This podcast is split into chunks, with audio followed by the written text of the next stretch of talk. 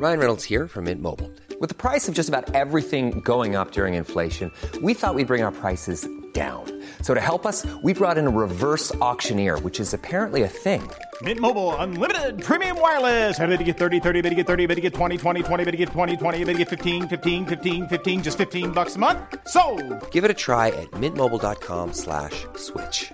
$45 upfront for three months plus taxes and fees. Promo for new customers for limited time. Unlimited more than 40 gigabytes per month. Slows. Full terms at mintmobile.com. L'émotion au CHU de Reims. Ce mardi, le personnel de l'établissement hospitalier s'est rassemblé en hommage à l'infirmière décédée. Lundi, un homme de 59 ans l'a agressé au couteau. Une minute de silence a été observée à l'Assemblée nationale. Et plus généralement en France, les violences contre les soignants augmentent. Au moins 1244 soignants ont été victimes d'agressions en 2022, un chiffre en hausse de 23% par rapport à l'année précédente. J-430 avant le coup d'envoi des Jeux Olympiques de Paris. La cérémonie d'ouverture aura lieu le 26 juillet 2024.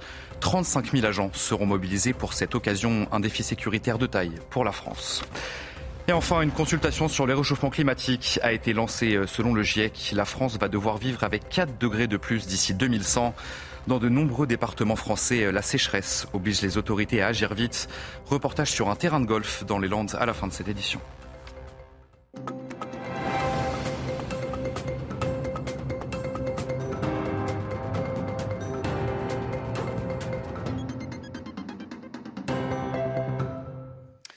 Bonsoir à tous, soyez les bienvenus dans l'édition de la nuit sur CNews. L'émotion ce mardi après-midi au CHU de Reims. Après la mort d'une infirmière agressée au couteau, le personnel de l'établissement hospitalier s'est rassemblé pour une minute de silence en hommage à leurs collègues. Et juste après ce drame, eh bien, le ministre de la Santé, François Braun, va se pencher sur la sécurité des soignants. Julia Sada, Régine Delfour, Jean-Laurent Constantini. Une minute de silence, observée en mémoire de Karen, cette infirmière de 37 ans tué pendant son service à Reims ce lundi. Des centaines de blouses blanches rassemblées devant le CHU, le personnel soignant est secoué par le drame. C'était un peu, euh, c'était un peu dur, dur parce que euh, la collègue ASH a couru dans le service pour nous demander de fermer les portes. C'était euh, rude. Puis après le brancardier qui nous raconte que au final c'est une collègue infirmière qui s'est pris plusieurs coups de couteau, qui est au bloc opératoire. On en a beaucoup parlé toute la journée. Le ministre de la Santé, François Braun, a annoncé la prochaine réunion d'un comité pour plus de sécurité pour les soignants. La sécurité des soignants est quelque chose qui nous interpelle tous, qui est absolument essentiel. Je réunirai avant la fin de la semaine un comité avec toutes les parties prenantes, les syndicats, les professionnels, pour agir le plus vite possible, pour voir ce que l'on peut faire pour garantir encore plus de sécurité pour les soignants, sachant que, et c'est ce que nous échangions, l'hôpital est un lieu par définition ouvert où l'on vient se faire soigner, ce qui rend d'autant plus intolérable cette, violence brutale dans un endroit qui, qui est fait pour, pour porter soin et pour porter secours. Le ministre de la Santé demande aussi une minute de silence dans tous les hôpitaux ce mercredi à midi. L'agresseur présumé est un homme âgé de 59 ans aux antécédents psychiatriques très lourds. Et ce n'est pas la première fois qu'il passe à l'acte, puisqu'en 2017, il avait déjà agressé quatre personnes au couteau. Les précisions de Noémie Schulz du service police-justice de CNews. Le suspect, Franck F., avait déjà agressé quatre personnes au couteau. C'était en juin 2017. Il s'en était pris au personnel de la structure spécialisée dans l'accompagnement des personnes souffrant d'un trouble psychique où il résidait. Une enquête pour violence aggravée avait été ouverte et confiée à un juge d'instruction le 30 juin 2022. Après cinq années d'enquête, le juge d'instruction a décidé de transmettre le dossier à la chambre de l'instruction de la Cour d'appel de Reims pour statuer sur la question de la responsabilité responsabilité pénale de cet homme aux lourds problèmes psychiques, un homme placé sous curatelle depuis des années. Ce juge d'instruction avait estimé que l'agresseur était susceptible d'être déclaré irresponsable, mais voulait la confirmation d'une formation collégiale. La chambre de l'instruction, ce sont trois magistrats qui tranchent. Cette chambre de l'instruction, justement, devait se réunir ce vendredi à 9h, plus de dix mois donc après avoir reçu le dossier. Dans l'attente de cette audience, cet homme de 59 ans n'avait pas été placé sous contrôle judiciaire, il n'avait pas de contraintes particulières. La Chambre de l'instruction euh, peut décider de prendre des mesures de sûreté comme une hospitalisation euh, d'office. L'audience de vendredi est maintenue. On ne sait pas si le suspect euh, sera en état d'y assister et l'examen du fond sera peut-être renvoyé à une date ultérieure. Et sur place à Reims, les habitants forcément sont sous le choc. Hervé Kless est une connaissance de l'infirmière tuée. Il parle d'une femme souriante. Écoutez ce témoignage recueilli par Régine Delfour et Jean-Laurent Constantini. Eh ben, c'était quelqu'un de, très gentil, de très souriant, qui s'arrêtait pour dire bonjour. Moi, je la connaissais depuis qu'elle était toute petite. Hein. Ah oui, parce on a appris la nouvelle euh, sur Reims, euh, l'infirmière et, la secrétaire. Et puis ce matin, euh, ça, a tombé dessus comme un, comme un coup près. Quoi. On ne s'attendait pas que ça soit elle. Tout le monde est bouleversé. Ah oui, ça. Ça, on a du mal. Hein.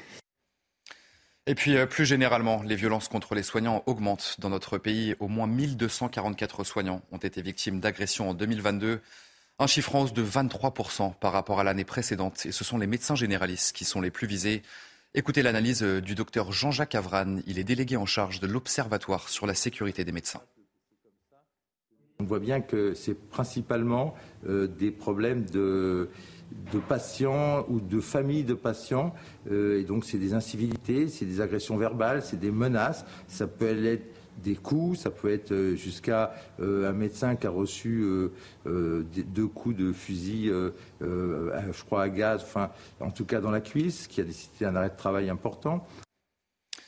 Des violences condamnées par l'ensemble de la classe politique. Écoutez ces quelques réactions recueillies ce mardi à l'Assemblée nationale à droite comme à gauche, tous appellent à mieux protéger les hôpitaux en France. On voit que euh, dans tous les services publics, les tensions à l'accueil, dans les guichets, dans les services euh, d'urgence. Et donc, ces fonctionnaires en première ligne, c'est les nouveaux hussards de la République, ils doivent en effet être euh, mis à l'abri de la violence qui irrigue la société. Les services de psychiatrie de notre pays, les services publics de psychiatrie dans notre pays ont été complètement délaissés. Il y a eu des rapports dessus, avec des témoignages, des alertes de professeurs. Et euh, on a aujourd'hui des personnes qui sont, pas, qui sont déséquilibrées, qui se retrouvent dans la nature, qui ne sont pas soignées. La violence n'a pas sa place à l'hôpital, mais malheureusement, la violence est de plus en plus présente à l'hôpital. Il faut en effet mieux protéger euh, nos établissements hospitaliers de la violence. Et puis cette euh, information qui nous est parvenue tard dans la soirée ce mardi, un nouvel accident mortel a eu lieu dans la commune de Trappes, dans les Yvelines. Une enfant de 6 ans a été tuée. Euh, la conductrice a pris la fuite avant d'être interpellée. Elle a été testée positive aux stupéfiants, une information qui nous a été euh, communiquée par le parquet de Versailles. Le chauffard qui a mortellement percuté une voiture de police dimanche dans le Nord euh, était alcoolisé sous l'emprise de stupéfiants. L'alcool et la drogue, un véritable fléau sur les routes françaises. Et selon les dernières données du ministère de l'Intérieur, près de 600 personnes meurent chaque année en France dans les accidents liés aux stupéfiants justement.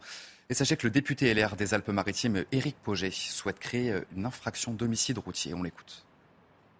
Actuellement, un homicide routier, lorsqu'il y a consommation de drogue ou d'alcool, est considéré malheureusement comme un homicide involontaire. Et c'est quelque part une double peine pour les familles de victimes. C'est clairement pas un homicide volontaire, comme ils le souhaiteraient, parce qu'il n'y a pas intention de donner la mort. Par contre, à partir du moment où il y a consommation volontaire de drogue ou d'alcool et que derrière il y a un accident de la route qui cause la mort, moi je propose de faire évoluer le droit et la loi et qu'on ait une réponse adaptée à cette situation en créant l'homicide routier et le quantum de peine qui va avec. En quelques jours seulement, plusieurs agents de l'État ont été tués. Une minute de silence a été observée dans l'hémicycle de l'Assemblée nationale ce mardi en hommage aux agents publics. Notre pays a la chance de pouvoir compter sur des citoyens qui s'engagent pour servir, protéger et soigner les autres, a déclaré la présidente de l'Assemblée, Yann Brault-Pivet. Et sachez que le chef de l'État a également rendu hommage aux victimes sur son compte Twitter. On va le voir ensemble, le tweet d'Emmanuel Macron. Trois policiers, une infirmière, un agent de la direction des routes à Villeneuve-d'Ascq, Reims et Sainte-Soule. En quelques jours, plusieurs agents de l'État ont perdu la vie dans des conditions tragiques. Ils étaient engagés pour les autres. Fin de citation. On va prendre la direction de Marseille dans ce journal euh, après la fusillade de dimanche dernier dans le 11e arrondissement où trois personnes ont perdu la vie. Eh bien, les habitants ont le sentiment que les violences se répandent désormais dans tous les quartiers de la ville. Un reportage sur place, signé Stéphanie Roux qui regardait. À 5 heures du matin, dimanche dernier, trois hommes à bord d'un véhicule ont été abattus à un croisement. Il sortait d'une discothèque située à 500 mètres plus loin. Ce quartier du 11e arrondissement de Marseille était jusque-là épargné par les violences. Les habitants vivent désormais dans la peur. On n'ose plus sortir. Même moi, sortir manger, je peux plus. Je ne sais plus comment faire en fait. Ben, on a toujours peur. Tout à l'heure, on entendait des, des, coups de klaxon, on s'est retourné plus souvent. Euh, voilà. Mais on ne peut pas rester à la maison non plus. Hein. Adèle vit dans cette résidence tranquille, mais il côtoie quotidiennement les trafiquants.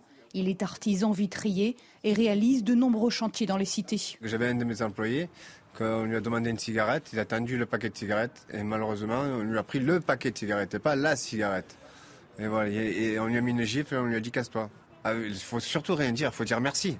Ben, sinon, les conséquences peuvent être euh, malheureusement ben, violentes. J'ai plus peur d'un enfant de 13 ans que d'un adulte. Euh, un enfant, je ne sais pas ce qui va se passer dans sa tête. Pour lui, la référence, c'est euh, la violence. Le fait de, de, rentrer en prison ou en garde à vue, c'est comme si en fait il se rajoutait des galons, en fait, comme quoi ben, il a pris de, de l'importance en fait dans, dans, le système ou dans le réseau. Quoi. Comme de nombreux habitants, Adèle pense quitter Marseille pour s'installer dans une petite commune pour retrouver la sérénité. Allez, euh, tout autre chose dans ce journal, on va parler des Jeux Olympiques. La cérémonie d'ouverture euh, aura lieu le 26 juillet 2024 sur la Seine et elle débutera à 20h24, très exactement. Sachez que 35 000 agents des forces de l'ordre seront mobilisés pour cette occasion. C'est le ministre de l'Intérieur qui l'a annoncé ce mardi matin et on va écouter ensemble Gérald Darmanin. L'ensemble du linéaire concerné par la cérémonie d'ouverture et des missions de sécurité, j'ai décidé de la confier sous l'autorité unique à Monsieur le préfet de police, euh, Laurent Nunez, ici présent, que je remercie de, son travail quotidien avec ses équipes, qui va disposer de l'ensemble des effectifs et des moyens terrestres, aériens et nautiques de la préfecture de police, des forces de sécurité intérieure de la gendarmerie nationale et de la police nationale que je mettrai à sa disposition, ainsi que du renfort du ministère des, Armées, notamment pour ce qui concerne la lutte anti-drone. Ce sont près de 35 000 euh, forces de sécurité intérieure qui seront là euh, ce jour J à Paris le 26 juillet 2024, euh, ce qui n'a pas de, précédent dans l'histoire des forces de l'ordre. Les Jeux Olympiques représentent bien sûr un défi sécuritaire pour le pays. Et avant ce grand rendez-vous, il y a la Coupe du Monde de rugby en France. À Bordeaux, on se prépare à ces grands événements sportifs. Et vous allez voir que des situations tests sont expérimentées pour faire face à tout type de danger. Jérôme Rampenou, Jeanne Cancard. À l'intérieur du Matmut Atlantique à Bordeaux, un mouvement de foule. Cette scène est un exercice de sécurité civile organisé en prévision des grands événements qui vont se dérouler prochainement dans la ville. Une attaque terroriste simulée dans le stade sous les yeux du préfet de Nouvelle-Aquitaine, Étienne Guyot. L'objectif, c'est de faire en sorte que l'ensemble des services testent leur réaction, leur bon sens, leurs réflexes. Au cours de l'exercice, les forces de l'ordre sécurisent le site avant l'intervention des médecins du SAMU. Une situation exceptionnelle, coordonnée en partie par le professeur Philippe Revel, chef des urgences au CHU de Bordeaux. C'est une médecine de guerre, de catastrophe, où on va être obligé euh, de laisser sur place les patients les plus graves euh, pour donner une chance pour les blessés moyens ou les blessés légers qui, eux, ont une chance d'arriver euh, à l'hôpital, aux urgences, et d'être sauvés. La police judiciaire participe aussi à la sécurisation du site. Mais à notre micro, Christian Sivi, directeur zonal de la police judiciaire à Bordeaux, nous explique que leurs principales missions sont ailleurs. C'est de recenser euh, les victimes et euh, les différentes personnes impliquées, engager en fait les premières recherches afin d'identifier les terroristes et d'éviter un deuxième, un deuxième attentat ou un surattentat. À partir de cet été, 17 grands événements sont organisés au Matmut Atlantique de la ville. Dans la ville de Rennes, l'intersyndicale s'est mobilisée ce mardi euh, contre la réforme des retraites. Quelques centaines de personnes se sont rassemblées selon la préfecture. Ils étaient 3000 selon les syndicats. Pour la toute première fois, un arrêté préfectoral, dit les Vilaines, a autorisé l'utilisation de drones sur place. Les images commentées par Juliette Sada. Ils pourront désormais encadrer les manifestations dans le périmètre de Rennes. Pour la première fois ce mardi, des drones pilotés par la police filment le cortège et les manifestants anti-retraite. Objectif maintenir l'ordre public et sécuriser ce genre de rassemblement susceptible de dégénérer. Ça va être un outil qui est quand même assez, assez euh, intéressant euh, sur ce sujet. Hein. Euh, puisque on, est bien aujourd'hui tous d'accord pour dire que la police nationale est là pour lutter contre la criminalité. Et moi, j'appelle ça de la criminalité aujourd'hui quand on voit tout ce qui est cassé, quand on voit les magasins cassés, les voitures brûlées. Donc ça, c'est de la criminalité. Alors organisée par les extrêmes, hein, euh, extrême gauche, bloc, etc. Mais en fait, c'est vrai que ces drones vont vraiment nous permettre de faire un travail plus précis, j'irais presque chirurgical, une autorisation qui pourrait être renouvelée après ce mardi. Un nouvel appel à la mobilisation a été lancé pour le samedi 27 mai à Rennes. La pollution euh, aux particules fines dans le métro parisien inquiète. Elle atteint des valeurs cinq fois supérieures aux recommandations de l'OMS. Des chiffres qui sont contestés par la RATP. Et selon euh, Santé publique France, eh bien, chaque année, 40 000 décès peuvent être attribués à l'exposition de l'air pollué en France. Corentin Brio avec Maureen Vidal. Une présence de particules fines mesurée à 24 microgrammes par mètre cube d'air, soit près de 5 fois le seuil de 5 microgrammes recommandé par l'OMS depuis 2021. C'est le résultat d'une étude qui alerte sur la pollution dans le métro parisien. Essentiellement, le, problème, c'est euh, le milieu confiné, le, fait que l'exposition dans, les milieux euh, du métro constitué par les rames, mais aussi par les systèmes souterrains, euh, est un environnement où on est euh, très exposé avec des concentrations euh, donc relativement fortes, mais pendant peu de temps. Une étude critiquée et remise en cause par la RATP. Pourtant, les salariés du métro parisien, premiers touchés, alertent sur la situation. nous, ce qu'on dit depuis 2015, c'est qu'il nous faut une étude sur l'état de santé. C'est-à-dire qu'aujourd'hui, ce qu'on veut, c'est connaître les répercussions de cette pollution, donc de ces PM2,5 ou PM10, sur notre santé. Et aujourd'hui, on ne l'a pas. Aujourd'hui, euh, les particules fines euh, seront sûrement le prochain scandale sanitaire comme elle l'a pu être l'amiante. Selon Santé publique France, chaque année, 40 000 décès peuvent être attribués à l'exposition de l'air pollué en France. Le gouvernement a lancé ce mardi une consultation sur le réchauffement climatique. Et selon le GIEC, eh bien la France va devoir vivre avec 4 degrés de plus d'ici à 2100. Alors, est-ce que ces prévisions vous inquiètent? Nous sommes allés euh, vous poser la question. Écoutez vos réponses. Je dirais qu'il ne faut rien euh, pour changer, euh, pour régler ce problème-là, mais sinon, moi personnellement, pas plus que ça. Je ne suis pas touché directement par le réchauffement climatique comme un agriculteur. C'est inquiétant. Après, il en va de que l'État se mobilise plus. C'est ennuyeux pour nos enfants et petits-enfants. Oui, oui, on y pense quand même. Je pars pour l'avenir. Je ne suis pas angoissé au quotidien. Je pense que si on est tous mobilisés pour comprendre politiquement ce qu'il faut essayer de faire et la transformation du système énergétique qui est nécessaire, c'est un des problèmes parmi plein d'autres que nous avons sur Terre qu'on pourra régler. Et enfin, euh, en France, l'état de crise sécheresse se déploie dans de nombreux départements. Des restrictions d'eau ont été mises en place, euh, et en particulier pour les terrains sportifs. Et vous le voyez à l'image, euh, les terrains de golf n'y échappent pas. Louise Bessia avec Michael Martinheim. Ce n'est pas un club de golf que Jean tient entre ses mains, mais un hygromètre. Cet outil permet de mesurer l'humidité présente dans le sol et d'ainsi savoir quand arroser les greens de golf. On va les planter dans notre sol, sur les greens. 24% c'est assez élevé. Cette nuit on a une grosse pluie, donc euh, on ne va pas arroser pendant de, nombreux jours euh, pour descendre jusqu'à une valeur de 12 à 15.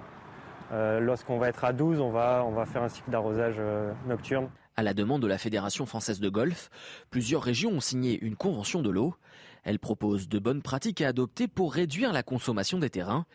Parmi ces solutions, on retrouve l'arrosage de nuit ou encore la récupération d'eau. Pour l'exemple de la réduction de, l'utilisation de l'eau, l'objectif c'est d'accompagner les golfs avec un objectif de réduction de 30% des volumes d'eau qui sont, utilisés. Souvent cible de critiques à cause de sa grande consommation d'eau, le secteur du golf semble enfin prendre en compte la préservation de l'environnement. Allez, vous restez bien avec nous sur CNews tout de suite, votre journal des sports. On commence ce journal des sports euh, avec du football et la Liga espagnole. Deux jours après, les cris racistes lancés à l'encontre de l'attaquant du Real Madrid, Vinicius Junior. Son entraîneur, Carlo Ancelotti, est remonté au créneau pour défendre le Brésilien. Le taxicien italien s'est montré très clair. Pour lui, l'heure est aux sanctions. Benjamin sauterait le sujet. Il a tout d'abord mis des mots précis sur ce que la plupart des caméras ne captent pas dans les stades. Atrás de los banquillos pasa de todo. Te dicen hijo de puta, te dicen maricón, te dicen que te muera tu madre, tu padre, ma ¿qué es?